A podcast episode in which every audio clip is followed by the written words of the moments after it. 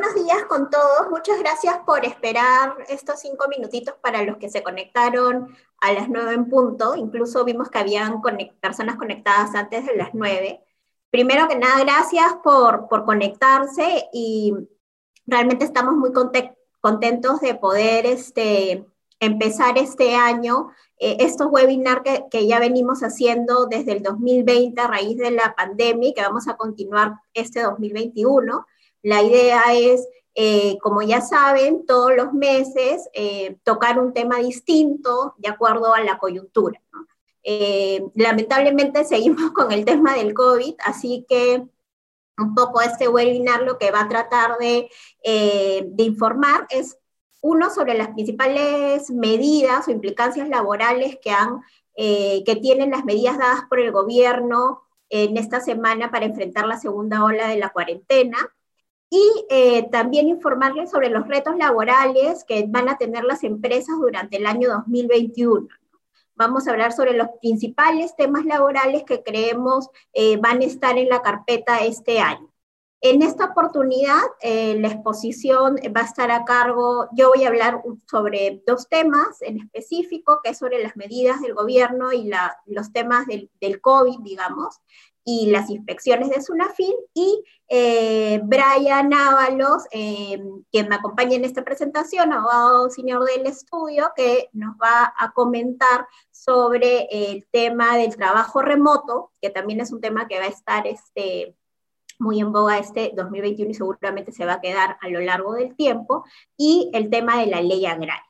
¿Ok? Eh, para los que no me conocen, soy Cristina Oviedo Alba, abogada laboralista, socia del estudio Payatra y Cauy Pérez. Antes de empezar, como siempre, les quiero hacer recordar que en la página web del estudio y en el blog del estudio pueden encontrar información eh, relevante eh, sobre todos los temas legales de la coyuntura, no solamente sobre temas laborales, sino de cualquier otra área del derecho, ahí van a poder acceder a información importante para ustedes, eh, que siempre está actualizada, eh, así que les pedimos que ingresen al blog y a la página web del estudio, y además les recordamos que esta charla va también a estar disponible en un formato de podcast. Eh, luego de, en el transcurso de este día o máximo mañana.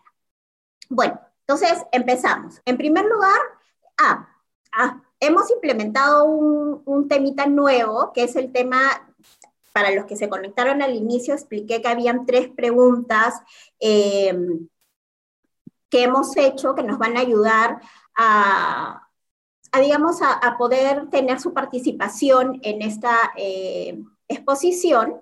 Y hicimos tres preguntas, no sé si me pueden ayudar, por favor, a proyectar eh, las respuestas las preguntas que hicimos. Perfecto. Entonces, las preguntas que les hicimos era, en primer lugar, ¿no? luego de julio del 2021 están evaluando mantener personal de forma remota y el 85% de los presentes han contestado que sí, así que es es un tema que, seguramente no solamente nos va a acompañar en el 2021, sino que de alguna manera va a estar presente en el futuro. Ahí Brian les va a comentar más al respecto. Eh, la segunda pregunta es, ¿trabajarás de manera presencial durante la cuarentena? Eh, interesante, el 66% ha dicho que no, no, seguramente también hay gente que sigue trabajando de manera eh, remota en estos días. Y la última pregunta estaba vinculada al hecho de si fila inspeccionado a la empresa en donde están sobre el cumplimiento de las normas de seguridad y salud en el trabajo o las medidas de bioseguridad para evitar la propagación del COVID. Eh, no veo el porcentaje no, pero un 29% ha dicho que sí y un 71% ha dicho que no. Entonces, interesante también porque seguramente estas empresas que no han sido objeto de inspección, eh, seguro serán objeto de inspección en este año, dada la coyuntura de esta segunda ola. Perfecto. Muchas gracias por, por, la, ah, por las respuestas. Y por su participación en esta breve encuesta. Y ahora sí vamos a dar inicio a esta exposición. Como se sabe, en esta semana, hace unos días, se ha eh, emitido un decreto supremo por parte del gobierno que tiene como objetivo eh, darnos las medidas que estarán vigentes en los próximos 15 días, en principio, para frenar esta segunda ola del COVID-19. ¿No? Lo que se ha hecho es eh, establecer qué regiones del país están consideradas como eh, en alerta alta, muy alta y extrema. Hay una clasificación más que es moderada, pero lamentablemente ninguna región en este momento se encuentra en, esta, en este nivel, que digamos sería el más bajo. Y luego de esa clasificación, lo que se ha establecido es la inmovilización social eh, obligatoria, ¿no? De lunes a domingo, varía, eh, y varía el horario de esta inmovilización de acuerdo al nivel de alerta de cada región. En el caso de Lima, estamos en un nivel eh, de alerta extrema, ¿no? Por lo tanto, la inmovilización, inmovilización social obligatoria es de lunes a domingo todo el día, ¿ok? Pero de acuerdo a lo establecido en la norma, quiero aclarar que lo que voy a decir es lo que está establecido en la norma. Esto es lo que se ha regulado en la norma y cómo se ha regulado. Hay aspectos eh, que han salido, que han sido aclarados de alguna manera por eh, los ministros el día de ayer, incluso en los noticieros de la mañana el día de hoy, que surgen de una interpretación, creo yo, que está un poco alejada de la norma. En todo caso, hay que tener en cuenta que eh, lo que podría pasar en estos días es que salgan normas complementarias ¿no? que ayuden a aclarar o despejar estas dudas que realmente todos tenemos. ¿sí? Pero esta exposición se va a basar sobre lo establecido en las normas hasta la fecha, hasta este momento. Entonces, de acuerdo a lo establecido en este decreto supremo, se establece que para regiones como Lima, que tienen un nivel de alerta extremo, ¿no? Y en realidad en todas las regiones, porque esta es una cuarentena que no es tan estricta como la de marzo del 2020, ¿no? En marzo del 2020 lo que se hizo eh, fue eh, prohibir la realización de toda clase de actividades, menos las actividades esenciales. ¿no?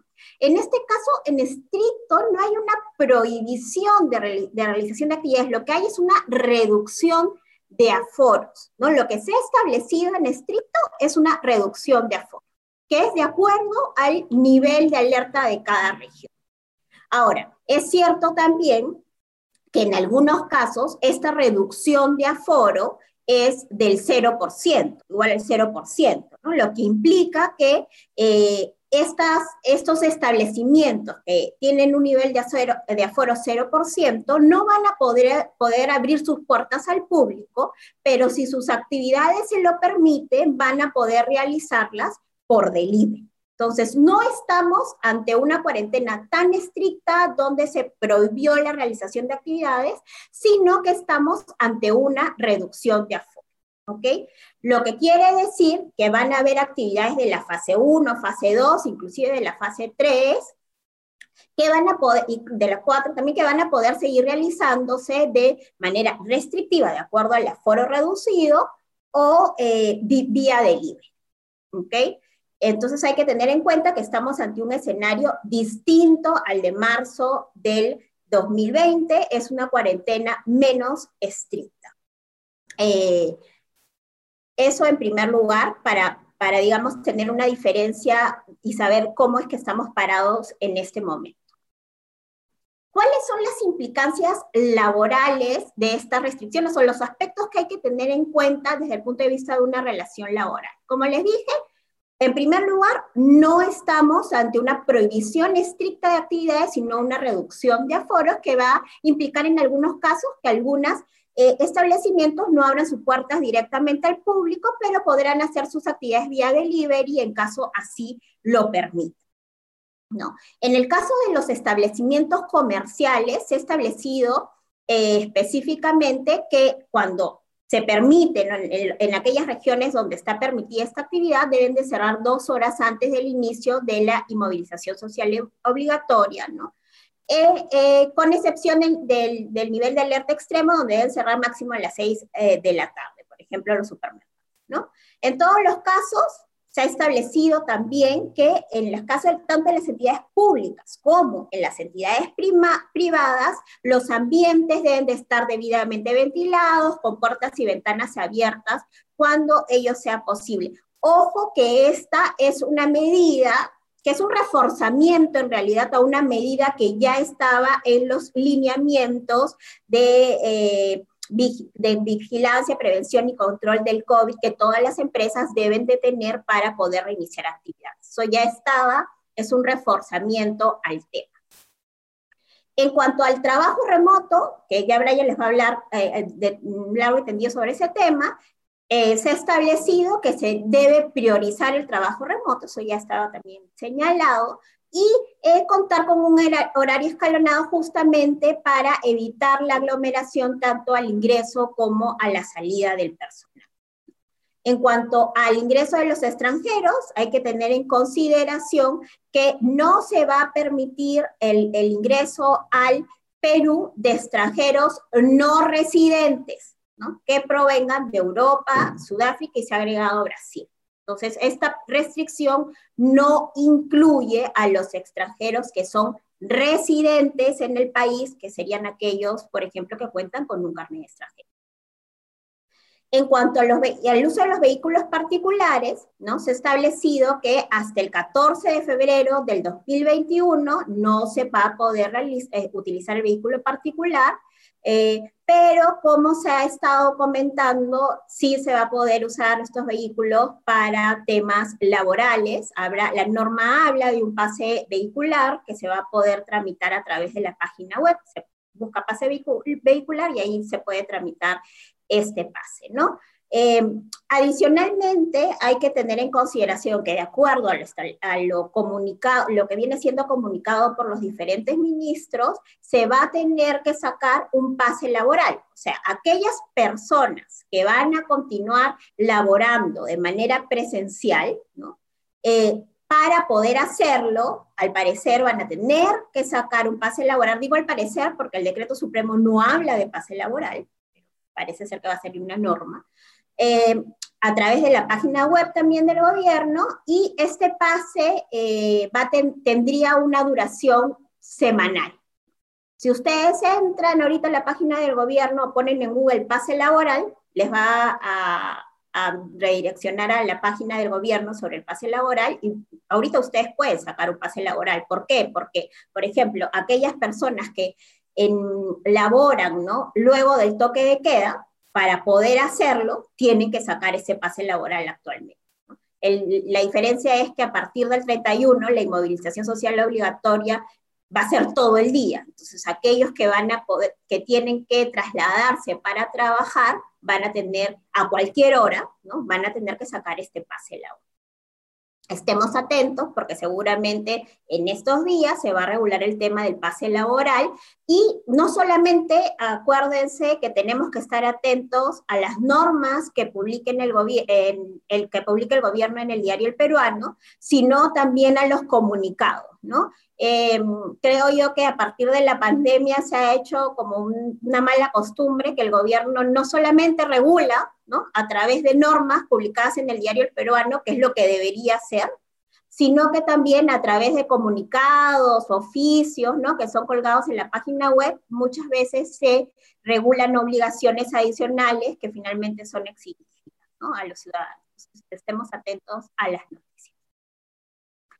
Ahora, ¿qué va a pasar si eh, no hay empresas pues que no van a poder realizar labores presenciales, ¿no? Ya sea por la reducción de aforo, porque no pueden realizar sus actividades de delivery, o sea, van va a poder aplicar las medidas laborales que se han, se han venido aplicando a lo largo del de esta situación que nos plantea el COVID, ¿no? En primer lugar, el trabajo remoto, en caso eso, eso sea posible, eh, eh, dar vacaciones, otorgar vacaciones adelantadas siempre ha sido una opción en caso esto exista. Básicamente esto podrá ser realizado para personas que recién de repente han entrado a la empresa, porque las personas que ya tienen un largo tiempo en la empresa probablemente ya se adelantaron todas las vacaciones que tenían hasta el momento. Eh, está vigente la suspensión perfecta de labores, ojo que ahí hay que cumplir con los ratios establecidos en la norma, si es que vamos a aplicar la suspensión perfecta de labores, esta que salió a raíz del COVID, ¿no? Está siempre eh, abierta la posibilidad de acordar con los trabajadores la reducción de la jornada y la remuneración, siempre tiene que haber acuerdo escrito, ¿no?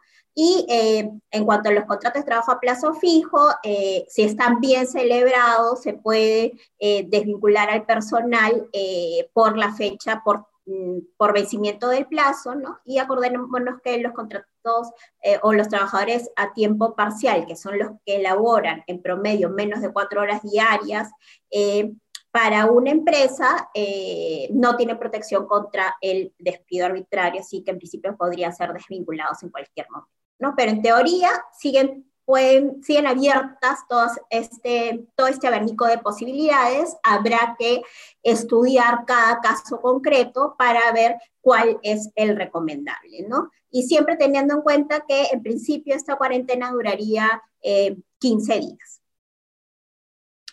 Ahora ya dejando de lado las normas del, eh, del gobierno, eh, les voy a hablar un poquito sobre las normas que hay que tener en cuenta eh, con relación al COVID, porque esta segunda ola, ¿no? Lo que, lo que nos tiene que poner a, o sea, lo que, tiene, lo que pone en la mesa es la obligación del empleador de fortalecer estas medidas de prevención del COVID-19 en el lugar de trabajo que ya están vigentes desde el año pasado, ¿no? Pero es siempre bueno darle un repaso. Primero, hay que tener en cuenta que tenemos que tener un plan de vigilancia, prevención y control del COVID, ¿no? Para poder desarrollar las actividades de manera presencial. Y este plan tiene que estar actualizado. Recordemos que la última versión de los lineamientos es la establecida a través de la resolución ministerial 972-2020 MINSA. Entonces, ojo, hay que verificar si nuestro plan está actualizado. ¿no? Estos son los lineamientos generales, pero acordémonos también que cada sector tiene lineamientos específicos que se han ido también actualizando a lo largo del tiempo.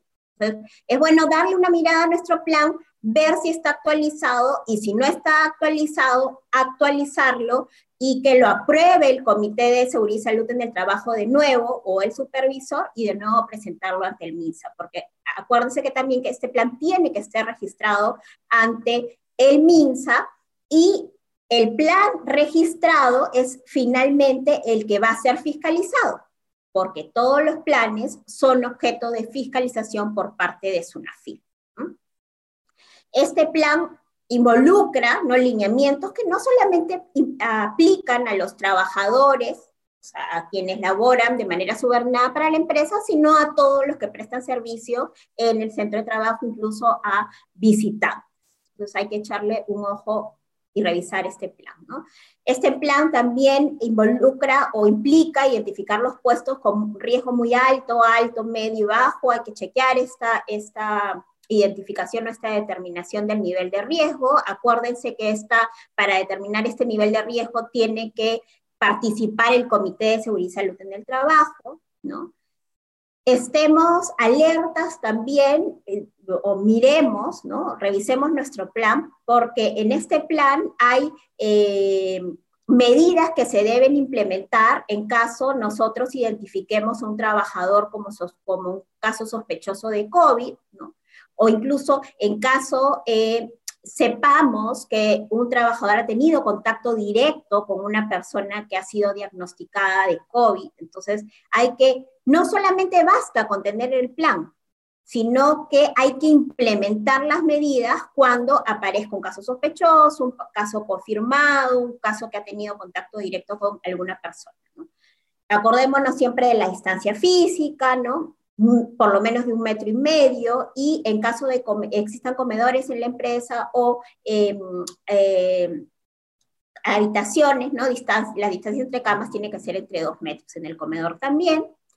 Eh, y eh, cuando hemos tenido un caso sospechoso, probable o diagnosticado de COVID o que ha tenido un contacto directo eh, de COVID, que, con una persona que ha sido diagnosticada de COVID, no hay que olvidarnos que eh, el profesional de la salud debe de realizar una evaluación clínica de esta persona luego de finalizada la cuarentena de 14 días para poder saber si ya finaliza la cuarentena y se establece la fecha probable de alta y por lo tanto de reincorporación del trabajador.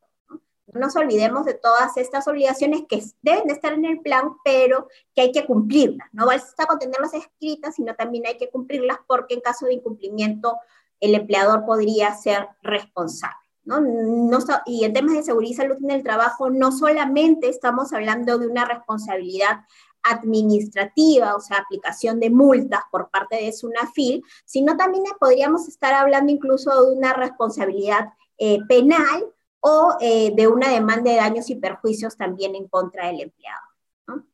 Acuérdense de estas normas también que fueron introducidas en la última versión de los lineamientos respecto a los trabajadores gestantes. No se puede postergar el uso del descanso pre y postnatal. Eh, eh, respecto a los trabajadores gestantes también y que dan lactancia materna, se debe de priorizar el trabajo remoto, igual que en el caso de los trabajadores con factores de riesgo la obligación de tomar la temperatura diaria, ¿no? de no permitir el ingreso a los, al centro de trabajo de aquellos trabajadores que tengan eh, síntomas o una temperatura mayor a 37.5, deben de retornar a su domicilio o ir al centro médico correspondiente. Y una obligación importante, sobre todo que eh, va a estar vigente respecto de aquellas eh, empresas que van a parar, digamos, en estos 15 días y que no, van a, no va a haber este, servicios presenciales, si estamos ante un trabajador que eh, ocupa un puesto riesgoso, ¿no? Eh, que implique, por ejemplo, el uso de equipos o herramientas peligrosas o realiza procedimientos técnicos peligrosos, después de esta para, para reincorporarse, debería de ser capacitado nuevamente sobre los riesgos en el trabajo es también una obligación que hay que tener en ojo, que hay que echarle un ojo sobre todo en estas circunstancias que entramos a una, que algunas empresas pararán.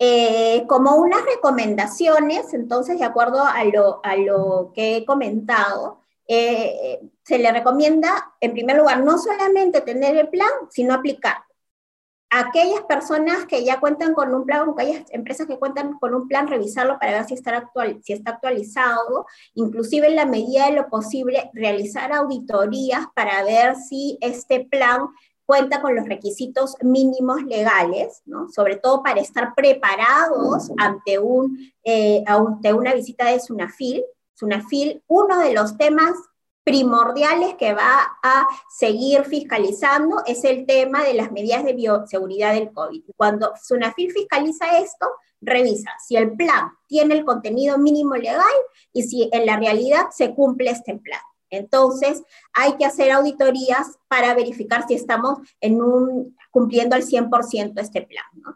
Si el plan ha sido, hay que verificar si el plan ha sido aprobado por el comité dentro de las 48 horas. Si lo actualizamos, esta nueva versión tiene que ser aprobada por el comité. Si hemos cumplido con comunicar el plan a los trabajadores, hay que, existe esta obligación. Eh, también hay que actualizar el IPRC que tengamos, que es la identificación de los peligros y riesgos en el centro de trabajo, considerando los riesgos asociados al COVID. Esto es eh, una de las, de las acciones que muchas empresas no han hecho, ¿no? que se han limitado a tener el plan, pero no han actualizado su identificación de peligros y riesgos. Eso hay que actualizarlo e incluir a, las, eh, a los riesgos asociados al COVID. Eso es muy importante. Y en esta actualización del IPRC, acordemos que tienen que participar los trabajadores, ¿ok? Los trabajadores participan en la elaboración del IPRC y SUNAFIL fiscaliza esta participación, por lo que la empresa tiene que tener documentación que acredite que los trabajadores participaron en la, en la elaboración de este documento. Cualquier, acordémonos que este, existe la obligación también de brindar capacitaciones, charlas en temas de seguridad y salud del trabajo, las de siempre, las cuatro mínimas eh, al año, y también charlas sobre, que deben de incluir temas sobre el COVID. Acordémonos que todas las capacitaciones tienen que ser registradas en el registro interno de capacitación y tener presente que estos registros tienen un contenido mínimo legal que está establecido en la resolución ministerial 050-2013. ¿no?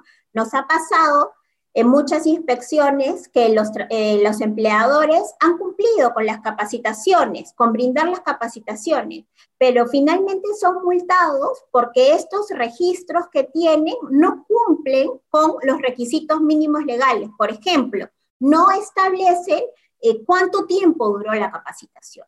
¿no? Y el inspector considera que como no sabe, no se sabe cuánto tiempo duró, entonces concluye ¿no? que esa capacitación no es adecuada y por lo tanto no se ha cumplido con eh, brindar las capacitaciones que dice la norma. Entonces, ojo, verificar los registros, ver si cumplen con los contenidos mínimos legales, no solamente el registro de capacitación, sino todos los registros obligatorios en materia de seguridad y salud en el trabajo, por ejemplo, el registro de entrega de EPPs, ahora que estamos entregando EPPs vinculados al COVID. ¿no?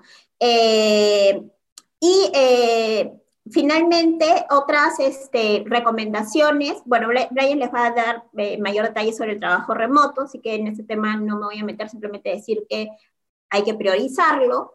Em, en caso veamos que un trabajador esté incumpliendo con las normas del plan de, vigilancia, prevención y control, hay que aplicar medidas disciplinarias. Eh, en la medida de lo posible, revisar nuestro reglamento interno de trabajo para ver nuestras medidas disciplinarias ahí establecidas, actualizarlas con el tema de incumplimiento de este plan, eh, comunicar al trabajador cualquier actualización que hagamos de nuestros documentos internos, sea reglamento interno de trabajo, plan de vigilancia, prevención y control del COVID o cualquier otro documento eh, que actualicemos dentro de nuestra empresa. Eh, como ya les dije, en este contexto es importante que fortalezcamos las medidas sanitarias de prevención del COVID sobre todo. Eh, hay que ver la posibilidad de incluir ciertas cláusulas especiales en los contratos de trabajo ¿no? vinculadas al COVID-19, como por ejemplo la obligación de los trabajadores de avisar en caso eh, eh, sean diagnosticados de COVID el, eh, el, trabajador o sus familiares o tengan contacto directo, ¿no? ¿Qué pasa si no comunican? ¿Cuáles serían las consecuencias? La obligación de los trabajadores también de someterse a las pruebas de diagnóstico. ¿Qué pasa si no se quieren eh, someter? Todo eso sería... ¿Para qué puestos de trabajo se podría exigir la vacunación? Perfecto. Con eso He terminado eh, mi primera parte. Brian, te dejo la, la, eh, la, posta para que continúes con tus temas. Gracias. Eh, bueno, ante todo, muy buenos días con todos ustedes. bueno, yo voy a tratar el tema de trabajo remoto. Ya es un tema que hemos venido trabajando, ¿no? que hemos venido, incluso hicimos un webinar en el mes de noviembre que tratamos este tema. ¿Y por qué es importante tratarlo ahora? ¿no? Eh, justamente ha coincidido esta, esta reunión eh, con eh, la segunda ola, obviamente, y también con las medidas del gobierno. Entonces, yo creo que es importantísimo tomar en cuenta el trabajo remoto porque va a ser una herramienta que las empresas pueden utilizar justamente a raíz de la segunda ola. ¿no? Segunda ola que eh, medidas que están disponibles desde el 31 de enero hasta el 14 de febrero, pero como todos ya sabemos, en 15 en 15 puede ser que esto dure un poco más. ¿no? Entonces, eh, el trabajo remoto es importantísimo. Incluso en las encuestas que hicimos al inicio de la exposición de Cristina, por ejemplo, eh, un porcentaje importante, obviamente no mayoritario, pero es importante, eh, señaló que iba a continuar con el trabajo remoto, no solamente ahora en la cuarentena, sino también incluso luego de julio de 2021. Es más, incluso muchas consultas al interior del área, por ejemplo, eh, han sido en relación a qué va a pasar a partir de agosto de 2021, ¿no? Porque recuerden que el trabajo remoto tiene, tal y como está estructurado, está eh, disponible hasta el 31 de julio. Entonces, ahí queda un par de dudas respecto a qué es lo que va a pasar, ¿no? Eh, yo, me adelantaría, yo me adelantaría a decir que eh, considerando que las vacunas eh, están previstas llegar para el mes de septiembre, ¿no? que además hay estudios que dicen que las vacunas por sí solo no detienen la propagación del virus, sino que hay un efecto de seis meses, podríamos ya estar incluso adelantando, seguramente va a ser una medida que se va a comentar en, las siguientes semanas, pero es muy probable que el Ejecutivo ¿no? Eh, establezca, eh, por lo menos durante todo el 2021, la posibilidad de trabajo remoto. ¿no? Entonces, creo que el trabajo remoto para este año 2021 es una de las herramientas eh, que se van a utilizar más, ¿no? y es por eso que queremos tocarla en esta exposición.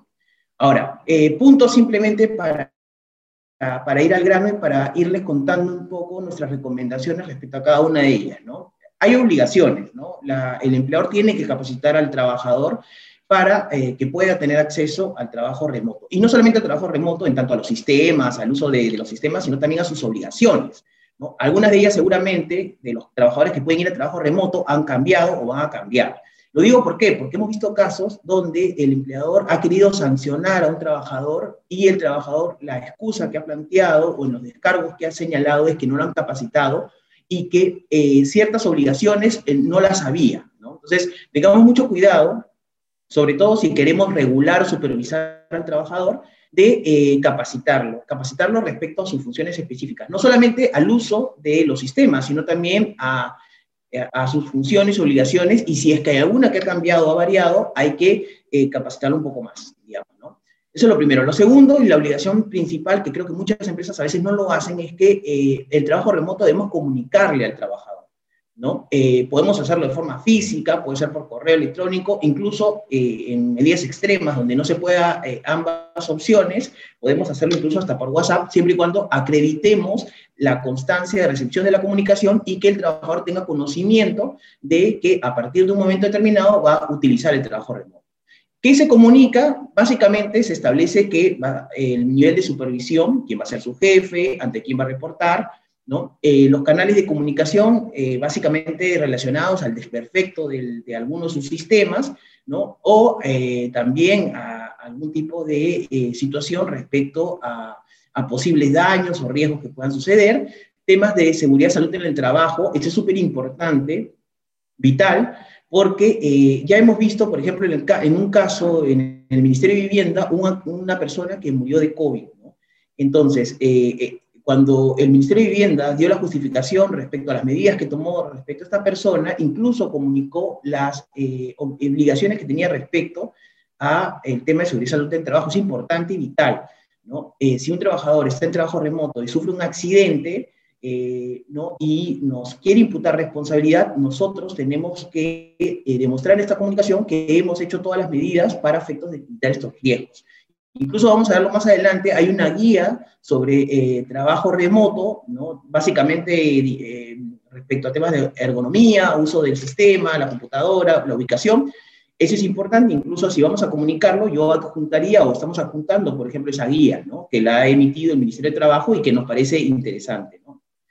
Eh, ojo que el tema del trabajo remoto a diferencia del teletrabajo, que era la norma anterior, que estaba vigente antes de marzo del 2020, el trabajo remoto es potestativo del empleador en tanto a la necesidad de la pandemia, ¿no? Es decir, eh, si por ejemplo yo ahorita tengo personal administrativo y estoy autorizado para laborar, ¿no? Y de repente considero que la segunda ola, eh, prefiero que esos trabajadores estén en su hogar y, y no tengo problemas para que estén trabajando remotamente, yo puedo disponer eso. Eh, así que eh, eh, es una situación disponible por el, por el empleador. Igual también al revés, digamos, ¿no? Si puede ser que baje la ola, ¿no? Y yo considero que prefiero que estén en mis oficinas, ya vamos a ver por qué, también porque hay un tema de control de asistencia que es complicado, también yo puedo hacer el llamado para el retorno. Por eso, quizás ya adelantándonos algunas recomendaciones, en esta comunicación de trabajo remoto, utilicemos no solamente para cumplir lo que dice la norma, sino también evaluemos otras obligaciones, como por ejemplo, cómo va a ser el llamado de retorno, eh, cuánto tiempo el trabajador tiene que retornar. Por ejemplo, hemos visto casos, varios casos, por ejemplo, de trabajadores que se han mudado a provincias, no tienen familiares o se han mudado a la playa, entonces eh, tienen conexión a Internet, pueden trabajar desde ahí, no es necesario que estén aquí y se han ido. En esos casos particulares, por ejemplo, nosotros recomendamos, porque hemos tenido problemas ahí, que eh, establezcan un plazo razonable para que el trabajador se reincorpore a la ciudad o, a las oficinas, si es que la empresa lo decide así. ¿no? Eh, incluso en esa comunicación hemos puesto un plazo razonable, generalmente dista entre cuatro y siete días hábiles, ¿no? para que pueda retornar. ¿Qué otra cosa importante también que podemos, eh, tenemos que regular y además tenemos que capacitar es el tema de que el trabajador tiene que eh, informar sobre los desperfectos, ¿no? ¿Qué pasa si hay una mala conexión, si tiene un problema con su equipo, si, digamos, no sé, se ha quemado el interruptor, está sobrecargado? Entonces, eh, el trabajador tiene la obligación de informar. Yo particularmente, eh, eh, además en las capacitaciones, establezco esta obligación puntual en mi comunicación, para que después el trabajador diga, yo no sabía, eh, tuve un error de conexión o, tuve un accidente, y yo le diga, bueno, pero tú tenías que haber avisado, ¿no? E incluso le pongo en las comunicaciones que no toque nada hasta que el personal de sistemas o el personal responsable se comunique con él y le haga las indicaciones correspondientes. Eh, otro tema importante a regular es el tema del deber de confidencialidad. Nos ha pasado que eh, muchos trabajadores, como no solamente se conectan de su domicilio, sino a veces hacen trabajo fuera, ¿no? Es decir, por ejemplo, se van a tomar un café o por ahí que van a, no sé, se van de viaje, eh, hay mucho riesgo respecto a la confidencialidad y al uso de la información, ¿no? Tienen la computadora prendida y quizás hay, hay información sensible y confidencial. Entonces, hay que regular correctamente eso, pese a que es una obligación. Yo particularmente eh, ahondaría un poco en esta obligación, sobre todo eh, respecto a los riesgos que tiene esta información. Este, eh, un tema importante es que, y seguramente va a estar en las, en las recomendaciones finales, pero yo me adelantaría, es que las empresas no deben dejar de sancionar ¿no? Es decir, a veces siento que las empresas como consideran que están con trabajo remoto y están alejados de los trabajadores, no sancionamos algunas faltas o algunos incumplimientos, debemos sancionar. Algunas me han preguntado, oye, pero yo no le puedo entregar esta carta porque no está físicamente, hay que mandarlo por correo o por los medios que tenemos, intranet lo que sea. Entonces, pero no dejemos de sancionar porque es importante regular y controlar la prestación del trabajador. Otro tema importante es que el trabajo remoto que está hasta julio del 2021, tiene la particularidad que los costos los asume eh, el trabajador o el empleador. En tanto el, trabajador tenga, por ejemplo, Internet y ese Internet es suficiente para eh, prestar sus servicios, el empleador no necesita necesariamente, no, no, tendría que asumir un costo adicional. Si el empleador le quiere exigir, por ejemplo, oye, quiero un, no sé, una velocidad de Internet eh, súper veloz, digamos, ¿no? Y el trabajador no lo tiene, obviamente ahí el empleador tendría que asumir ese costo. Eh, esto es una facilidad porque obviamente no implica mayores costos, porque si el trabajador tiene su computadora o tiene internet, digamos, no necesita, eh, no, es un costo adicional para la empresa. Hay empresas que hemos visto que están otorgando bonos, eso es voluntario, unilateral y la empresa lo puede hacer. Nosotros recomendamos ahí que si lo hacen, eh, además configurarlo esto como un concepto evidentemente no remunerativo porque es como una especie de condición de trabajo, lo importante ahí es establecer la temporalidad.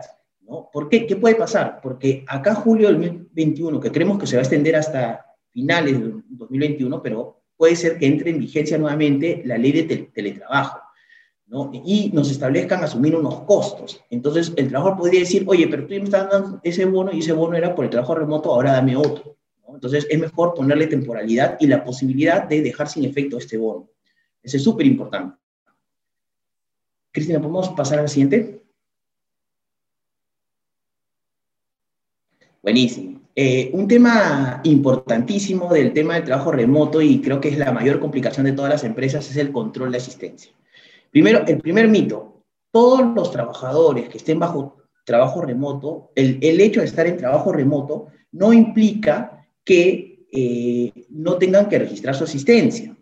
Recordemos, todos los trabajadores de la actividad privada tienen que, eh, están sujetos a la jornada máxima y tienen que registrar su asistencia.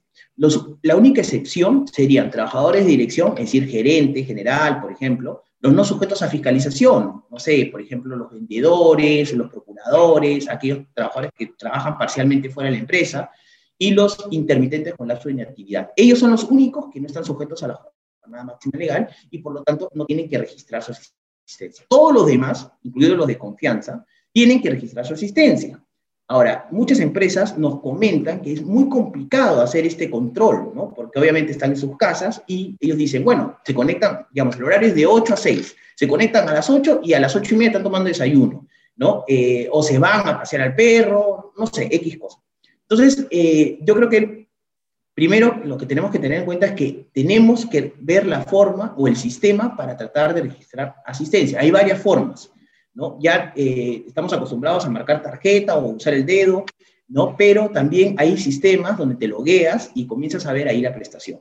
Lo segundo, también hay empresas que no tienen estos sistemas y la forma es que la persona que cuando se conecte manda un correo a su, trabaja, a su, a su superior y también cuando termine su jornada mande un correo a su superior diciendo que ha terminado. Otra forma también, por ejemplo, es eh, establecer horarios flexibles, ¿no? Es decir, esa es una buena alternativa. Por ejemplo, el trabajador eh, tiene que trabajar 48 horas y se conecta en el momento determinado. Y el sistema va a determinar cuántas horas hace. Esto hay que, obviamente, regularlo y hay que fiscalizar que no se pasen de las 48 horas porque si no van a tener que pagar horas extras o compensar las horas con descanso. Otro tema también que es eh, muy importante y que ha reducido, por ejemplo, este, este, riesgo es el tema de la autorización de las horas extras. Es decir, si yo quiero trabajar más allá de mi jornada, es decir, más allá de las seis, tengo que pedir autorización. ¿Qué pasa? Muchos trabajadores lo que hacen es mandar correos, comienzan a coordinar a partir de las 7, 8, 9, bueno, fuera de su jornada. Entonces, y luego lo que nos ha pasado con algunos clientes es que luego nos demandan, incluso con un cliente hace poco hemos tenido una audiencia donde el trabajador ha juntado un montón de correos, y además correos ni siquiera desde, desde su casa o desde su computadora, sino desde el, desde el celular, ¿no? que se dice enviado de Samsung. ¿no? Entonces, este, eso para que vean que, claro, obviamente han pasado muchos años, el trabajador ya no labora y no ha tenido reparos en, en juntar esas pruebas para demostrar que ha trabajado fuera de su jornada. Va a pasar lo mismo aquí. Entonces, una buena solución es pedir la autorización de las horas extra autorización que pueda hacerlo su jefe. Incluso podemos nosotros fiscalizar al jefe para ver si por qué le ha dado autorización o no. ¿no? Y eso, digamos, es complicado hacerlo día a día, pero podemos hacerlo cada semana, cada 15 días o cada mes. ¿no? Eh, si incumple la norma o la política que se establece de pedir autorización, hay que sancionarlo. Puede ser una amonestación una suspensión incluso, ¿no? O sea, se amonesta. Y si es reiterativo, incluso te puede ayudar a despedirlo. Eh, otras empresas también están establecidas, han, se han puesto un extremo y han dicho, ¿sabes qué? Voy a calificar a todos como no sujetos a fiscalización. Como son trabajadores remotos, yo no los fiscalizo, entonces ya no los, eh, ya no los controlo. Eso no es correcto. Acuérdense que la, que la, calificación del personal no es por lo que yo decida como empleador, sino por la naturaleza de su puesto. ¿no? Un vendedor, un gerente, ¿no?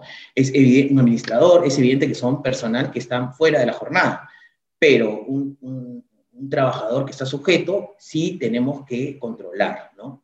Ahora, en todo caso, hay que evaluar cuáles son los riesgos. Si yo califico mal o no, pago las horas extras, tengo que pagar las horas extras, pero también estoy sujeto a una multa, ¿no? La multa puede ser entre 11 mil y 230 mil soles, dependiendo de la cantidad de trabajadores que tengamos.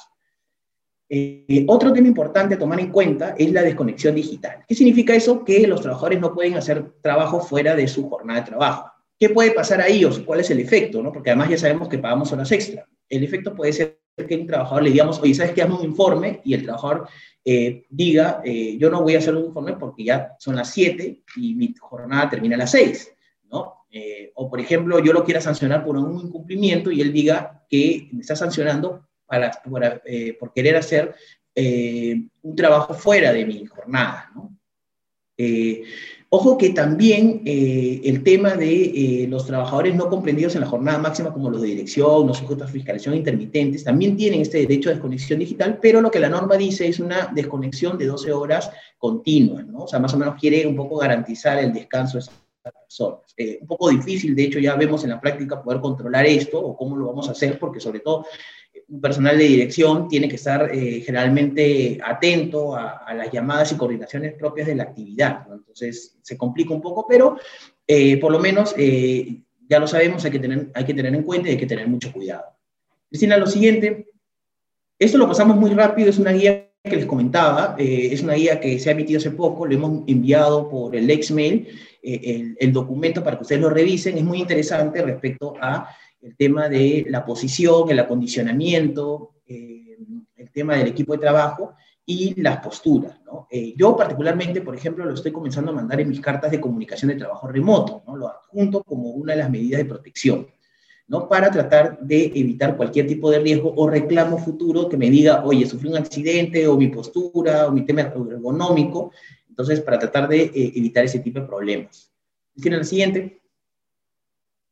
Finalmente, como recomendaciones, eh, ya, ya le hemos comentado, eh, primero que estamos ah, en la segunda ola, hay una restricción de actividades que Cristina las ha comentado y seguramente ustedes van a preguntar muchísimo al final de esta exposición porque hay muchas dudas todavía, ¿no? Y entonces yo creo que lo primero que tenemos que evaluar al interno de la empresa, qué cargos los puedo yo mandar a hacer trabajo remoto. Muchas empresas ya habían dejado de hacer trabajo remoto, están llamando por el tema del control de asistencia yo creo que es oportunidad nuevamente a volver al trabajo remoto, que yo creo que es eficiente. Hay que ver un poco el control de asistencia para no, no caer en problemas y, o en multas. Entonces, este, pero yo creo que hay que evaluarlo porque finalmente, si pasa algo con ese trabajador que tiene que asistir a la empresa, se contagia o hay un contagio masivo, acuérdense que, como ha dicho Cristina, hay responsabilidad, incluso hasta penal, y la SUNAFIL puede eh, llegar en un punto, si hay un contagio masivo, a cerrarnos eh, nuestras instalaciones. Entonces, hay bastantes riesgos, hay que reducir, ¿no? Reducir el aforo, pero también reducir el riesgo. Eh, ya les comenté que hay que comunicar al trabajador y aprovechemos las comunicaciones para agregar una serie de obligaciones pensando en el futuro, ¿no? los bonos, el tema de retorno y, las obligaciones y sanciones. Eh, hay que utilizar los, los, correos electrónicos para comunicar y garantizar la desconexión y ver los mecanismos que tenemos para el control de asistencia y no, evitar, no, no dejar de hacerlo o en todo caso evaluar los riesgos que tenemos. ¿no? Siguiente, Cristina. Eh, ahora voy a comentarles un poco del régimen agrario. Eh, el 31 de diciembre se publicó la norma. Eh, yo quiero comentar un poco sobre el contexto. ¿no? en el 2020 hubieron 680, casi 700 inspecciones el 7 de diciembre, a raíz de las marchas que cerraron varias carreteras, principalmente en Ica y en, Trujillo, eh, se enviaron 50 inspectores, pero antes de eso, un dato, en el 2014 había un inspector y cinco inspectores auxiliares, no para Paracas, para Pisco, Chincha, sino para toda la región. ¿no? Incluso fue subiendo y creo que llegaron a 10 inspectores, pero 10 inspectores para una región, ¿no? además eh, con eh, tanta informalidad, obviamente se, se nota que es, eh, eh, no, no, era lo adecuado. ¿no? Ahora ya subieron a 50, igual consideramos que, que, no es adecuado, pero, pero por lo menos ya, ya comienzan. Y además incluso hemos visto noticias, ¿no? Eh, todos hemos visto, por ejemplo, en, el norte que en un día encontraron a 1.500 personas no formalizadas, que eran informales y que los han tenido que formalizar. Entonces, para redondear este primer punto de introducción, es que eh, se ha creado una norma, el 31, de hecho mucho más costosa, ¿no? Eh, pero esta norma solamente involucra al, menos del 10% del total del personal. En la PEA, por ejemplo, del 100%, que son casi 4 millones de trabajadores vinculados al agro, solamente 200.000 trabajadores son formales. Y en la costa, el 24% es formal. Pero les cuento, en la selva y en la sierra, solamente es menos del 2% formal. O sea, el 98% son informales. Claro, ustedes se preguntan por qué hubieron huelgas en la costa y no hay ningún tipo de huelgas en la, sierra y selva, porque ninguno es formal. Pasemos a la siguiente diapositiva. Eh, ya, ok. Voy a comentar un poco la norma para que vean lo que se ha cambiado y lo que se ha legado, pero que no se ha cambiado. Eh, a ver, el tema de contratación temporal siempre se, eh, se rigió por la 728, la Ley de Productividad y Competitividad Laboral, ¿no? Pero ahora se hace una precisión de que pueden haber contratos temporales, eh, contratos este, intermitentes temporales y indefinidos. Yo creo que eso ya estaba regulado, simplemente se ha precisado. En contratación indirecta se habla de que, bueno, antes en la anterior ley, que fue entre el 2000 y 2019, y la, la del 2020, que estuvo vigente, eh, se podía la contratación de tercerización e intermediación, y ahora también se puede, ojo, lo que no se puede es, obviamente, la, el envío de mano de obra, pero eso nunca se pudo. Así que eh, eso ya estaba regulado, simplemente se ha reiterado. Y en el caso de intermediación se habla que solamente se puede suplencia y ocasionalidad. Eso va de acuerdo un poco con el sentido de que cada vez se ha ido restringiendo la intermediación laboral cada vez más, no tanto en el Poder Judicial como en la zona firme.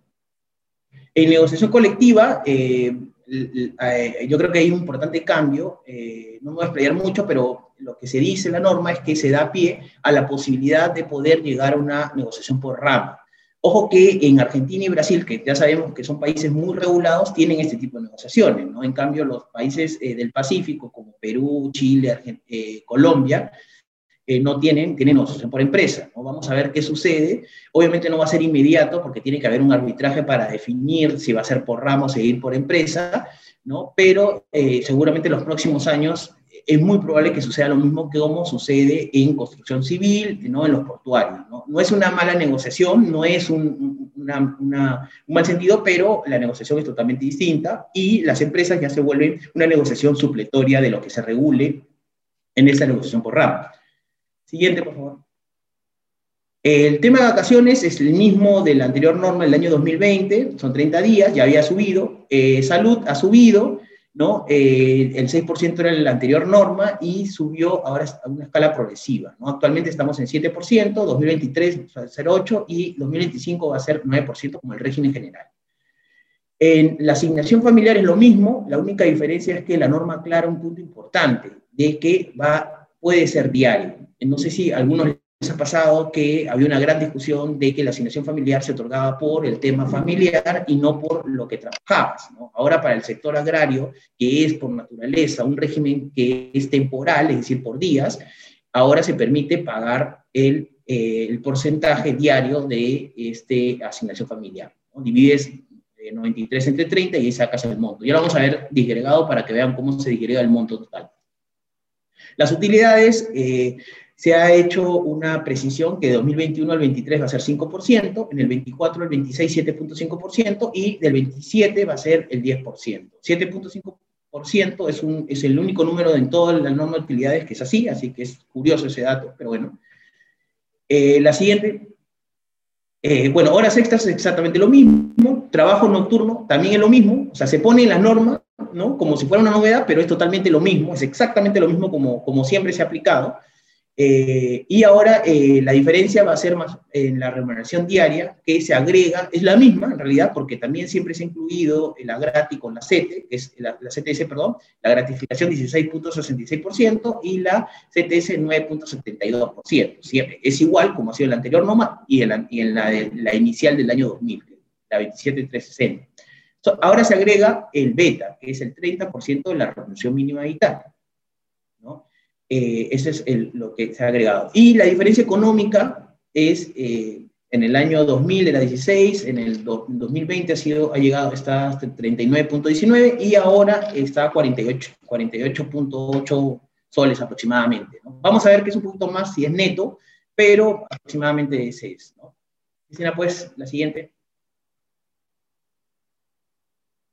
Eh, he hecho un pequeño cuadrito para ver cómo se disgrega este monto diario, no, no es tan fácil, pero ahí lo podemos ver. ¿no? Eh, por ejemplo, tenemos que la remuneración diaria está en función a el, treintavo de la remuneración mínima vital, 930, entre 30 sale 31. Las gratificaciones legales son un 5.1, la CTS es 3.013, ya saben, es 16.66% y la CTS 9.72%. El bono extraordinario que es, es, acuérdense que en, salud, en la gratis tú eh, tienes, tenías que pagar a salud el 9% y ahora se lo devuelves al trabajador. Aquí en el sector agrario también igual. Tú el, eh, ya no es el 9, sino es el 7%, le devuelves al trabajador y ese 7% de 5.16 eh, es 0.36. El bono beta, el 30% de la remuneración mínima vital, creo, creo, que es 272 o por, por ahí, entre 30 te da 9.3, la asignación familiar que eh, es 93 entre 30 te da 3.1, y ahí hay una discusión sobre el descanso semanal obligatorio, lo hemos incluido porque el beta es por 30 días. Si tú pagas el beta y sacas los descansos semanales obligatorios, vas a pagar 26 días. Entonces, yo creo que sí se debería asignar al descanso semanal obligatorio, pero es un tema a discutir, ¿no? Y el descanso semanal obligatorio, el dominical, te da 8.6 soles, ¿no? En total, la remuneración diaria bruta es 60.59 y le descuentas el 12% de la AFP, que es 5.1, y te da aproximadamente una eh, eh, remuneración diaria, ahí me he equivocado, Eh, en 55.46 aproximadamente. ¿no? Esa es, un, ese es una remuneración que día a día gana el trabajador neto en su bolsillo. ¿no? Y salud, que es el 7%, el descuento es 2.9 soles. Eh, un poco es un cuadrito. Eh, ojo que este, este PPT y además la, el webinar está grabado, así que van a poder revisarlo un poco más a detalle, ¿no? Pero sí hemos tratado de que se vea un poco cómo se disgrega este monto y cómo es el cálculo.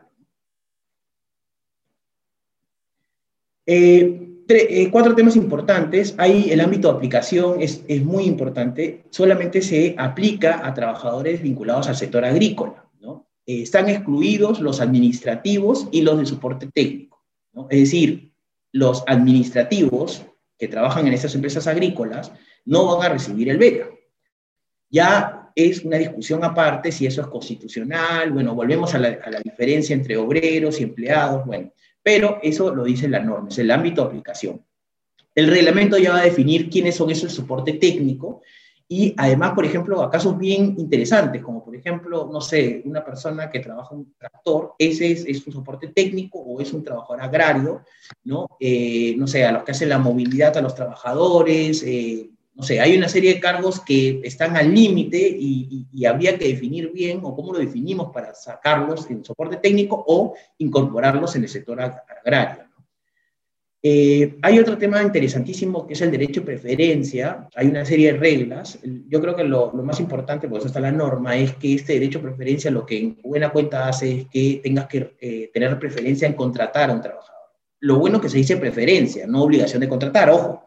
Pero ya sabemos cómo es el Poder Judicial y la SUNAFIL, que finalmente esta palabra preferencia se va a convertir, va a ser una nueva palabra y va a ser una preferencia obligatoria. Pero eh, por lo menos con la palabra preferencia, que de acuerdo al RAE es la posibilidad de preferir algo sobre otra cosa. Entonces, eh, en principio, esa es su naturaleza. Pero igual ya vamos viendo que se va privilegiando el tema de la estabilidad, ¿no? Va creando estas reglas que finalmente se van a ir discutiendo y seguramente podrían generar algunas interpretaciones que consideramos que no deberían ser correctas, pero hay que tenerlas en cuenta. Hay condiciones laborales que están pendientes de regular, pero básicamente va a ser la movilidad del trabajador, eh, la alimentación, servicios higiénicos eh, y, el lactario, por ejemplo, son eh, cosas que se van a regular en el, en el, reglamento, pero que ya sabemos por experiencia de otros clientes es que siempre ha habido este problema respecto, por ejemplo, a la alimentación. La SUNAT a veces cuestiona de que sea una condición de trabajo. Yo creo que eh, eso lo va a definir el reglamento, sobre todo considerando el tema de la distancia, la ubicación, la posibilidad de adquirir los alimentos, por ejemplo. ¿no? Es un tema que creo que me parece importante que sí se defina porque había mucha discusión. Y finalmente el SSTR. ¿no? Tenemos muchas empresas agrícolas, que es la clásica de la SUNAFIL que fiscaliza y que le pide el SSTR a los trabajadores agrarios. ¿No? Eh, la, ¿Qué dice la norma? La norma dice que va a salir un reglamento que va a definir cuáles qué actividades son las actividades que deberían estar bajo el SSTR, que es un seguro complementario de trabajo riesgo, ¿no? que tienes que pagar una prima adicional. Eh, eh, ya leyendo un informe del 2014 sobre el tema agrario, se define que hay muchísimos accidentes relacionados a temas de agroquímicos. Entonces, es muy probable que trabajadores que estén vinculados con estos químicos o, esta manipulación seguramente van a ser considerados trabajadores de riesgo. Creo que es importante también que eso va a definir el reglamento porque creo que no necesariamente todos los trabajadores agrarios tienen que estar en el SCTR, debe haber un grupo de trabajadores que eh, tienen ciertos riesgos que deberían estar, con lo cual va a terminar una discusión que creo que existe actualmente o una confusión. Siguiente, por favor. Eh, a ver, algunas consideraciones ya finales sobre el tema agrario. Creo que eh, este beneficio del nuevo régimen lo que hace es beneficiar a un sector muy pequeño, ¿no? seguramente eh, a nivel nacional menos del 10%. le pone mayores obligaciones y costos a las empresas, pero las empresas tienen que lamentablemente aprender con estos costos y tratar de trabajar con, con esta nueva norma para tratar de mejorarla y aprovechar las cosas positivas que tiene. Eh, lamentablemente en la norma no hay ninguna, eh, ningún tema de, para formalizar, porque yo creo que el problema del sector agrario, que no es solamente el problema del sector agrario, pero principalmente en el sector agrario se ve muchísimo más, es el tema de la informalidad. Y lo que sí va a haber bastante en el sector agrario es la SUNAFIL y la participación de la SUNAFIL. Ya hemos visto que se han dado cuenta que no estaban fiscalizando correctamente ya hay 50 inspectores en, en, Ica, por ejemplo, y se han mandado otro tanto a la zona del norte, ¿no? Existe un caldo de cultivo ahí en la sierra y la selva porque son muy informales y, definitivamente no hay presencia del Estado para controlar y creo que sería importante que se haga. Eh, finalmente, eh, Cristina, son las, rentas que van a tener que pagar las empresas. Eh, sí, la siguiente. Ah, perdón, perdón. Eh, ya ese es el tema de, Cristina, te doy pase. Gracias por, por su atención. Ya, a ver, para cerrar la, la, exposición, voy a, simplemente dar una pincelada a los temas que podrían ser objeto de fiscalización en el 2021, ¿no? Son, digamos, los temas que SUNAFIL tiene ah, en la mira, dado el contexto actual en, el que nos encontramos. ¿no? En primer lugar, tener presente que, de acuerdo a lo mencionado por SUNAFIL, se, van a, se duplicarían las inspecciones realizadas en el 2020, por lo que en el 2021 más o menos estarían realizando 130 mil inspecciones tener en consideración que durante la inmovilización social obligatoria ya es una fila establecido que eh, el canal de denuncias virtual sigue, digamos, atendiendo, por lo que los trabajadores van a poder eh, realizar sus denuncias virtualmente eh, y SUNAFIL, por lo tanto, podrá iniciar inspecciones también eh, durante la inmovilización social obligatoria. Por lo tanto, es muy importante que las empresas, todas las empresas, eh, den de alta su casilla electrónica de Sunafil y siempre, constantemente, estén revisando eh, esta casilla electrónica porque a través de ahí podría llegarle algún requerimiento de información o también un requerimiento de alguna comparecencia virtual en, durante estos 15 días. Entonces, estén atentos a su casilla electrónica de Sunafil. Dicho esto, ¿Cuáles son las, las materias que se van a fiscalizar en el 2021? En primer lugar, tenemos las normas de bioseguridad para evitar la propagación del COVID. FIL va a seguir revisando si las empresas que, eh, digamos, están atendiendo de manera eh, presencial o tienen trabajadores que realizan labores de manera presencial, tienen este plan eh, de vigilancia, prevención y control del COVID, si el mismo está actualizado, si el mismo ha sido aprobado por el comité, ha sido registrado ante el MINSA y si evidentemente se está implementando en la realidad. Eh, temas de seguridad y salud en el trabajo. SUNAFIL está inspeccionando en general estos temas desde el año pasado. No nos, no nos olvidemos que existen documentos que hay que tener como parte del sistema de gestión, ¿no? por ejemplo, los registros de los que hablábamos en un inicio y que estos registros tienen que tener eh, información mínima. Entonces, demos un ojo al tema de seguridad y salud en el trabajo si cumplimos con, eh, por lo menos, tener estos documentos formales que existe en la norma. Eh, en SUNAFIL, en caso ocurra un accidente de trabajo, sobre todo si este accidente de trabajo es mortal, eh, va a iniciar de inmediato una investigación y esta investigación eh, va a incluir ¿no? la revisión de los aspectos en general de seguridad y salud en el trabajo, por lo tanto es muy importante que eh, estemos preparados en ese tema. Otro tema que eh, se vendría con fuerza es el tema de la formalización laboral, ¿no? el registro, verificar si los trabajadores, aquellos que laboran eh, de manera subordinada para la empresa, se encuentran registrados en planilla. Y esto viene de la mano un poco con este aplicativo que el 25 de enero del 2021 lanzó eh, Sunafil, que es un aplicativo que está a disposición de todos los trabajadores y a través del cual podrán verificar ¿no? si han sido registrados en la planilla de la empresa. Y si no han sido registrados en la planilla de la empresa, Sunafil va a comunicarse con el empleador, seguramente le enviará una carta circular o algún documento parecido a la casilla electrónica eh, para que ponga en orden esta situación, para que incorpore al trabajador en la planilla. Entonces, ojo que el tema de la formalización laboral, de la inclusión de los trabajadores en planilla, va a ser un tema que eh, va a estar este, supervisando SUNAFIL. Bueno, también contratos de trabajo sujetos a modalidad. Hemos visto que desde inicios de este año SUNAFIL viene capacitando, realizando capacitaciones virtuales en temas de contratos de trabajo sujetos a modalidad. Y esto dada la coyuntura, ¿no? Muchas empresas, eh, dada la coyuntura de incertidumbre que existe actualmente, están haciendo uso de los contratos de trabajo a plazo fijo, ¿no? Y, los contratos de trabajo part-time también. Hay que verificar si nuestros contratos están de acuerdo a ley, si realmente existe una causa objetiva que sustente la contratación temporal de personal, si nuestros trabajadores a, tiempo parcial realmente laboran menos de cuatro horas diarias en promedio durante la semana, ¿cómo acreditamos que efectivamente esto es así? En caso llegue una fiscalización, entonces hay que revisar este tema. Constataciones de despido arbitrario también como siempre y, estas constataciones son efectuadas de manera, eh, ya sabemos, muy rápida de acuerdo a la directiva. Hay seis días hábiles que tienen los inspectores para realizar estas, estas inspecciones. Eh, el tema del régimen laboral agrario seguramente va a ser uno de los temas más fiscalizados, sobre todo en aquellas regiones en donde se ha aumentado el número de inspectores, como nos comentaba Brian, en MICA, ¿no? Entonces, este será, seguramente las empresas agrarias que están en esa región serán eh, inspeccionadas durante el año.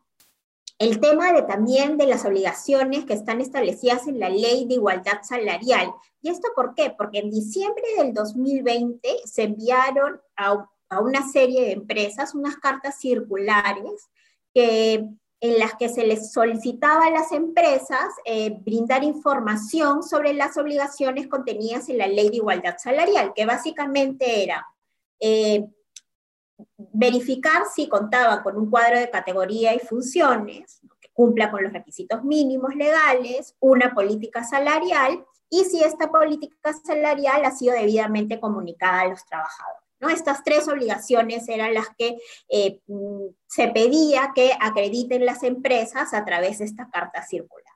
Entonces, eh, seguramente estas cartas circulares van a seguir llegando a otras empresas y aquellas que ya eh, les llegó estas cartas circulares y cumplieron con presentar esa información, una fila estará verificando si está ok esa información de acuerdo a ley y en ese caso no pasa nada. Si ha detectado algún incumplimiento, entonces seguramente iniciará una inspección eh, laboral en esa materia. Entonces, ojo, ahí no esperemos a que nos llegue esa carta circular, hagamos una revisión interna en la empresa y veamos si contamos con estas tres obligaciones vinculadas a la igualdad salarial, que repito, son cuadro de categorías y funciones, política salarial y la comunicación de la política salarial a los trabajadores. Estas obligaciones ya están vigentes desde el 2018.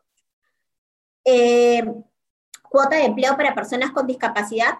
SUNAFIL viene también capacitando constantemente sobre este tema, seguramente será uno de los temas eh, fiscalizados. Acordémonos que aquellas empresas con más de 50 trabajadores tienen la obligación de cumplir con esta cuota de, de contratación de personas con discapacidad del 3%. Si bien es cierto, no es, esto es una, es una obligación, digamos, pero hay excepciones al cumplimiento de esta obligación. Entonces, si no cumplimos con esta cuota, lo que tenemos que hacer es verificar si estamos dentro de estas excepciones y para eso se podría hacer una suerte de eh, auditoría con relación a este tema específico y ver si tenemos toda la documentación que acredita que efectivamente estamos dentro de las excepciones. En cuanto a las relaciones colectivas de trabajo es un tema que seguramente eh, va a venir fuerte eh, en el tema de fiscalización en este año, porque justamente se proyecta que en este año va a haber mayor sindicalización y un ejemplo de esto es el tema agrario que ha empezado con fuerza, seguramente en ese sector van a haber más sindicatos. Y esto de la mano también con un acuerdo que hace algunos días ha tenido SUNAFIL con un grupo de dirigentes sindicales, en los que eh, se ha llegado al acuerdo de capacitar a los sindicatos para que eh, tengan, digamos, en cuenta cuáles son sus derechos y estos sean respetados por la empresa. Entonces, ojo que SUNAFIL está metido en el tema de fiscalizar a los, a los, eh, de capacitar a los sindicatos, ¿no? Y esto también de la mano justamente con uno de, los nuevos criterios que ha sido eh, eh, publicado por SUNAFIL, y básicamente se refiere al criterio de que los, los representantes de los trabajadores o de la organización sindical pueden participar en las inspecciones, ¿no? Si bien es cierto, ya existía, existe la posibilidad en la Ley General de Inspección del Trabajo y en su reglamento de que los trabajadores y las organizaciones sindicales puedan participar, Ojo que aquí se regula esta participación ¿no? y se establece cuándo es que podrían participar, eh, por ejemplo, cuando la materia de denuncia es compleja, ¿no? cuando la, la, denuncia fue presentada por los representantes de los trabajadores o de la organización sindical, cuando el trabajador afectado es alguna eh, trabajador sindicalizado, ¿no? Y cuando la denuncia obviamente tiene relación con eh, la afectación de derechos colectivos. Entonces, ojo con el tema sindical, que también es un tema que tiene en la mira eh, Sunafil. ¿no? Y finalmente, eh, con relación a este tema, les recuerdo nuevamente eh, que tienen que revisar constantemente su casilla electrónica. Muchas veces se dan cuenta que ha llegado un requerimiento de información cuando ya venció el plazo para cumplir ese requerimiento y el requerimiento de información tiene que ser cumplido dentro del plazo porque si no incurres en una infracción a la labor inspectiva que es insubsanable. O sea, sí o sí por más que haya cumplido con todas las normas, te podría llegar tu multa por no cumplir dentro del plazo eh, con entregar la información solicitada. Eh, recomendamos realizar auditorías internas respecto al tema del COVID para ver si cumplimos con las medidas de bioseguridad o no. No se olviden realizar sus capacitaciones en seguridad y salud en el trabajo, de registrar sus, de registrar sus capacitaciones en los registros internos, verificar también la o qué órganos de, las de, de, la compañía tienen responsabilidades en materia de seguridad y salud en el trabajo. ¿no? Esto es muy importante porque en caso de incumplimiento en, en, esta materia, acuérdense que no solamente las consecuencias son multas, sino también podrían haber responsabilidades penales. Entonces, es importante que se encuentre definido quién es el responsable en materia de seguridad y salud en el trabajo dentro de la organización. ¿no? Eh, finalmente, el tema de hostigamiento sexual, no se olviden también que es un tema que podría eh, ser inspeccionado en cualquier momento, cumplir con las, con las obligaciones, obligaciones en esta materia, que es tener la política, las capacitaciones anuales al comité eh, que se encarga de la investigación de, de los denuncias sobre hostigamiento sexual, ¿no? Y de recursos humanos, eh, tanto el comité como recursos humanos tienen que ser capacitado anualmente en materia de hostigamiento sexual. Bueno, eso sería todo eh, de nuestro lado. Ahora vamos a, a, pasar a responder rápidamente las, las, las preguntas que han ido formulando eh, a lo largo de la exposición. Brian, ¿quieres comenzar con, con, responder alguna mientras que voy leyendo? Sí. Eso, eso te iba a decir, justamente ya tomé nota de las preguntas. Eh, primero que, que, nada, muchísimas gracias por, por las preguntas, están súper interesantes. Eh, hay una primera pregunta que dice sobre capacitación formal. ¿no? Cristina seguramente también la puede responder, pero imagino que también puede ser la pregunta en relación a capacitar a los trabajadores que están yendo a, trabajo remoto. ¿no? Entonces, lo que se pregunta es cómo, cómo se registra eh, la firma o, o cómo se, se, saca la firma del trabajador para, para, la, para la constancia de la capacitación. ¿No? Eh, la constancia de capacitación puede ser eh, por medio electrónico, el trabajador puede suscribir y puede incorporar su firma electrónica, ¿no? porque finalmente se va a poder acreditar el envío del correo y la recepción del mismo, pero también, por ejemplo, eh, aprovecharía lo siguiente, ¿no? O sea, por ejemplo, las capacitaciones como esta, por ejemplo, está grabada, yo, yo particularmente la grabaría y, y dejaría constancia o guardaría de esa capacitación y además enviaría el PPT que se ha utilizado al trabajador. Lo digo porque, porque hemos tenido demandas judiciales, sobre todo por daños y perjuicios, eh, y eh, ha sido muy útil en el Poder Judicial demostrar el contenido de las capacitaciones. ¿Qué pasa? Que los, empleadores mandan el registro, ¿no? Por ejemplo, capacitación de, laboral sobre el tema de eh, uso de herramientas de trabajo, ¿no? y, se adjunta la lista de las personas y firman. ¿no? Pero no te dice exactamente de qué trató. Entonces, a veces el contenido es mucho más amplio que el propio título. Entonces, yo particularmente recomendaría que se guarde, se grabe, si es posible, y se guarde el PPT y se envíe este documento al trabajador. Luego, cuando, si es que pasa algo y dicen que no me han capacitado, eso sería una prueba irrefutable, ¿no? Eh, otra pregunta interesantísima que me hacen es, eh, ¿qué herramientas podemos utilizar para el registro de asistencia? Eh, la pregunta seguramente trae como fondo, de hecho, muchas empresas que primero no, no, no tenían muy claro si tenían que registrar y segundo, más que claro no, es el tema fáctico, ¿no? en, en el sentido de que es complicado registrar la asistencia de un trabajador remoto. ¿No? Porque él puede registrar su asistencia, pero puede estar, eh, puede estar haciendo cualquier otra cosa. Entonces, eh, lo primero que se, se está utilizando, eh, y eso lo pueden coordinar con el encargado de sistemas, es un, logueo a, los sistemas propios de la empresa, ¿no? Hay empresas que tienen un, sistema donde tú te logueas, pones tu nombre, tu clave y estás activo, ¿no?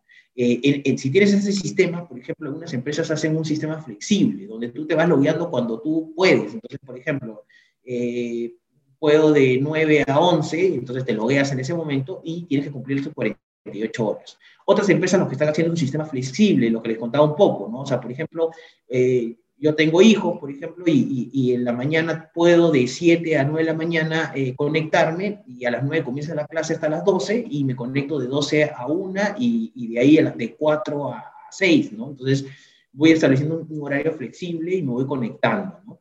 Otro tema también para las empresas que no tienen estos sistemas y se les complica, ¿no? Por la implementación y lo que sea, es el correo, ¿no? Es decir, el trabajador inicia su jornada a las 8, él manda un correo, hola, ¿qué tal? A su superior, ¿no? Eh, estimado tanto, te adjunto, eh, me estoy conectando. Igual cuando se desconecte. Ahora, eh, todos estos sistemas de control de asistencia simplemente para acreditar eh, que se está conectando o desconectando. Eh, hay una función también de las empresas de controlar si están eh, realmente trabajando o no, no. Quizás las empresas no tienen, no, el gerente general no tiene que llamarte, pero puede establecer esta obligación en el jefe. Y si el jefe no controla o no controla que está haciendo horas extras, también hay que sancionar al jefe, ¿no? O sea, muchas empresas dicen, no, bueno, el trabajador está haciendo esto o haciendo lo otro, pero el jefe también a veces está permitiendo esta situación. Entonces hay que controlar eso. ¿Cuál es el, contenido mínimo del registro de capacitación? Eh, básicamente es la fecha, el tema, el nombre, ¿no? Y a ese contenido mínimo de, las personas que están participando en la capacitación, nuevamente le recomendamos, eh, adjunten las grabaciones o el PPT para efecto de poder acreditar el contenido real de, la capacitación. Eh, dicen, para sancionar al trabajador remoto, tengo que modificar el RIT, dos cosas en principio el RIT aplica sea remoto o sea eh, presencial, ¿no? Eso es lo primero. Pero puede pasar, pues nos ha pasado, que eh, algunas funciones cambien o no sean tan precisas como lo dice el RIT. Entonces, aprovechemos la comunicación que le damos al trabajador sobre el trabajo remoto o cualquier otra comunicación, porque podemos utilizar los correos electrónicos, por ejemplo, ¿no? Estimado Brian Ábalos, eh, a partir de la fecha, recordar que tú tienes las siguientes obligaciones. Le ponemos las obligaciones y precisamos las obligaciones. Y luego, en función a ese correo que le mandamos, le decimos, estimado Brian Ávaros, usted no ha cumplido con el punto número 5 del correo que enviamos con fecha tanto, sino en el cual tenía que usted hacer esto. ¿Okay? Entonces, no necesitamos un RIT necesariamente, porque acuérdense que el RIT es una norma que se aplica a partir de 100 trabajadores y también eh, aplica también la ley de productividad sobre faltas graves. Pero sería importante delimitar los incumplimientos y si podemos comunicarlo mejor, porque eso lo podemos utilizar para sancionar. Una pregunta eh, muy interesante que han hecho también ahí es, por ejemplo, el tema del abandono de trabajo. Eh, la verdad que me puse a pensar y dije, ah, su abandono de trabajo, sí que raro, ¿no? Pero sí, efectivamente, si una persona se conecta todos los días y yo no me conecto hoy, ¿no? Al, eh, pasan tres días consecutivos o cinco no consecutivos y ese es un abandono de trabajo, ¿no? obviamente, en la carta que comuniquemos el trabajo remoto, les hacemos la obligación a los trabajadores que si tienen un problema de conexión, tienen que informar y lo pueden hacer por correo, pueden hacer por, eh, eh, por, teléfono, por WhatsApp, por lo que sea. Tuvimos un caso solamente para comentarles rapidito de una trabajadora que estuvo en provincia, ¿no? Y según dijo que se fue el, internet a, todo, a, toda la región, ¿no?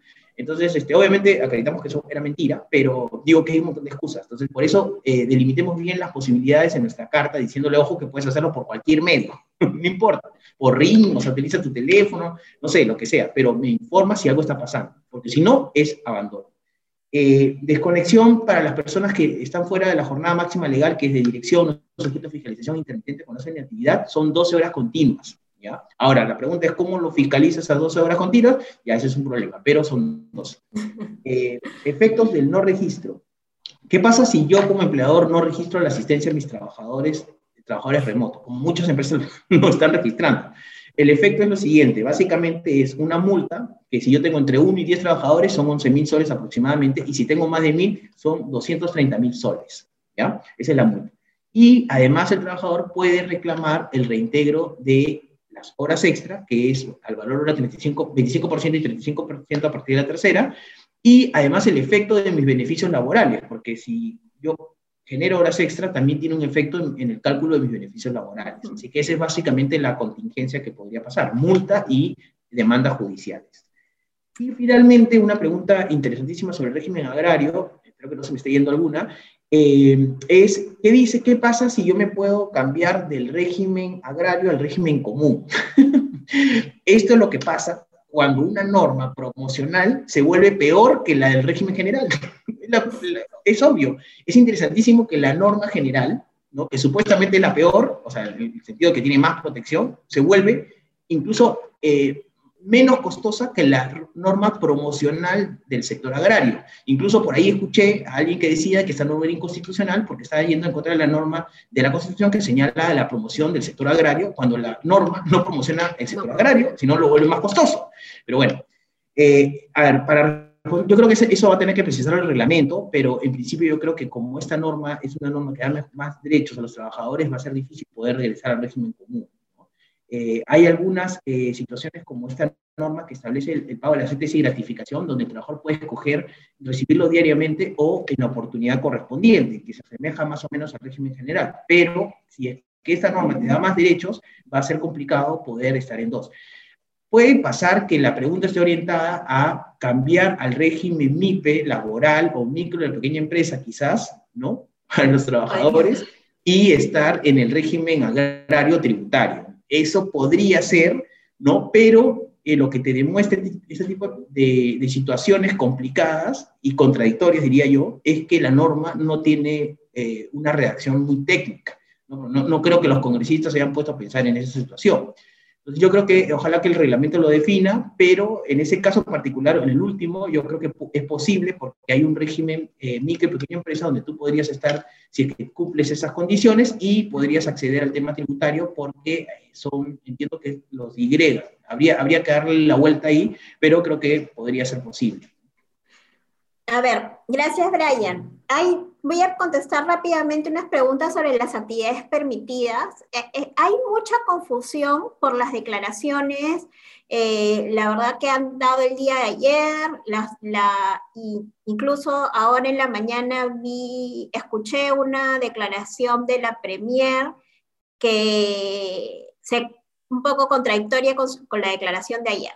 A ver, Voy a contestar nuevamente conforme a lo establecido en la norma, o sea, lo que dice la norma, lo, cómo se interpreta la norma, y no respecto a las declaraciones, porque las declaraciones son declaraciones, ¿cierto? Lo que rige en este país o lo que debería de regir es lo que establecen las normas.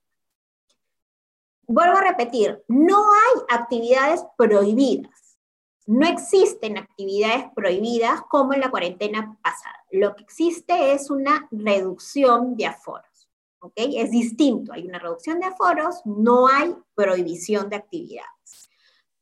Eh, entonces, en ese escenario preguntan, ¿los trabajadores administrativos de empresas constructoras están obligados a hacer trabajo remoto o pueden realizar trabajo presencial? En este caso, no hay una prohibición de realizar actividades, de, realizar alguna actividad. es más, respecto de la actividad construcción, no hay ni siquiera una reducción de aforo. Si se ve la lista de, actividades cuya que se ha reducido el aforo respecto, considerando el nivel de riesgo, la actividad de construcción no aparece en ese cuadro.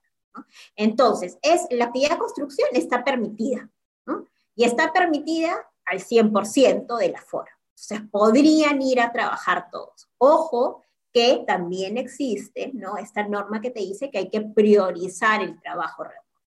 Entonces, eh, en la medida de lo posible, si el trabajo puede ser realizado de manera remoto, debería de priorizarse, pero tampoco es que existe una obligación de trabajo remoto, entonces podrían ir tranquilamente a trabajar de manera presencial porque ni siquiera existe una reducción del aforo. Es más, en eh, la entrevista que hoy día dio la, la Premier, dijo expresamente que la actividad de construcción va a estar permitida. ¿Ok? Otra pregunta a raíz de las declaraciones del día de ayer de la Premier es si solamente las actividades de la fase 1 y la fase 2 son las que van a poder realizar actividades presenciales durante los 15 eh, días de cuarentena que empiezan el 31. No, hay actividades de la fase 3 que están permitidas, como por ejemplo las actividades de construcción, ¿no? Las actividades de construcción, está, algunas de las actividades de construcción están incluidas en la fase 3 y se van a poder realizar. Esto de acuerdo a lo que dice el decreto, vamos a ver, no sé si en estos días cambien las reglas de juego y eh, eh, publiquen alguna otra norma o comunicado, pero no solamente son las, actividades de la fase 1 y la fase 2 las que van a poder seguir realizándose, sino incluso algunas de la fase 3 y la fase 4, teniendo en cuenta las reducciones de aforo establecidas para cada una de las regiones, dependiendo del nivel de alerta. ¿no? Eh, el pase laboral, ¿para qué se utiliza? El pase laboral, que se supone se va a tener que tramitar, se utiliza para ir de la casa al trabajo y del trabajo a la casa, ¿no es cierto? Salvo que seas una persona, por ejemplo, un repartidor de, alimentos que va a tener que moverse por toda la ciudad, ¿no? Pero siempre en el contexto de sus labores. En teoría, el pase laboral no permitiría, o sea, no, no, me permitiría usar ese pase laboral para ir, por ejemplo, a, en mi vehículo a comprar al supermercado. Eso no debería de estar permitido. El pase laboral y el pase vehicular que se va a poder sacar es para el cumplimiento de las labores, no para realizar otras eh, actividades que sean ajenas a tus eh, labores. No creo que eso con eso ya eh, hemos contestado todo, ¿no, Brian? Sí, eh, por, ahí, había una pregunta sobre el beta, ¿no? Eh, recuerden que la norma es clara en señalar que el beta se aplica a los trabajadores vinculados a la actividad agraria. Están excluidos porque la norma mismo dice que se excluye a los administrativos y al soporte técnico. ¿ya? No me pregunten a mí si eso me parece constitucional o no, solamente les digo lo que es la norma. ¿no? Ahora, eh, si uno considera de que quiere extender este beneficio y otorgarle un beneficio similar, eh, yo creo que si puede, o sea, digamos, es un beneficio mínimo, la empresa podría otorgar eh, un, equilibrio para los trabajadores beta. El problema es ahí que quizás nos podrían cuestionar que ese concepto es remunerativo. Pero en principio solamente se aplica para los trabajadores de la actividad agraria. No, si, pregunta si se puede contratar a plazo fijo en este contexto. se puede utilizar contratos a plazo indefinido, contratos a plazo fijo, y en este último caso siempre, existe, siempre que existe una causa objetiva que eh, sustente la contratación temporal, ¿no? Y la duración de este contrato va a depender de eso también. Habría que analizar eh, en cada caso en específico qué contrato hay a plazo fijo se tendría que utilizar, teniendo siempre presente que en este contexto podríamos utilizar el contrato de emergencia. ¿no? Pero eso es algo que hay que analizar cada caso en concreto y en realidad no, no se puede dar una respuesta en específico. Que, la última ya es qué pasa con las consultas médicas que no son de emergencia. Van, todo lo que es médico va a seguir atendiendo, sea o no de emergencia. Por ejemplo, si tiene citas para rehabilitar, rehabilitación o lo que fuese, se va a poder este, ir al médico sin ningún problema. Incluso escuché a la, a la premier hoy día que, que incluso citas, por ejemplo, para atención psicológica, atención psiquiátrica, todo, todo va a atender con normalidad, ¿no? Porque, repito, no es una cuarentena estricta como la de marzo del 2020, es un poco más eh, flexible porque no estamos hablando de provisión de actividades, sino de reducción de aforos. Bueno, eso creo que sería todo por el día de hoy. Les volvemos a agradecer su asistencia a este webinar, eh, primer webinar del año. Volveremos a tener otro webinar en febrero. El tema lo vamos definiendo de acuerdo a la coyuntura eh, de ese momento.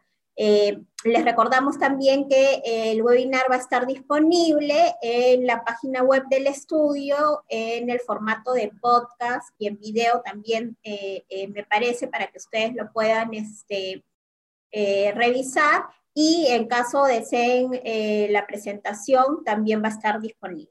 Muchísimas gracias, Brian, tus palabras finales y ya nos despedimos.